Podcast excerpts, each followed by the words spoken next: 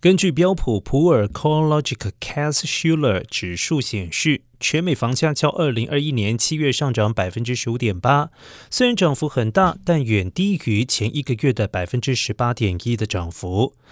标普道琼指数总经理拉扎拉表示，七月的报告反映出强劲的减速。他点名六月和七月的年增率存在差异，这两个月成长率之间二点三个百分点的差异是该指数史上最大的减数。其中，坦帕、迈阿密以及达拉斯在七月的二十大城市当中的年度涨幅最高，分别上涨了百分之三十一点八。百分之三十一点七和百分之二十四点七，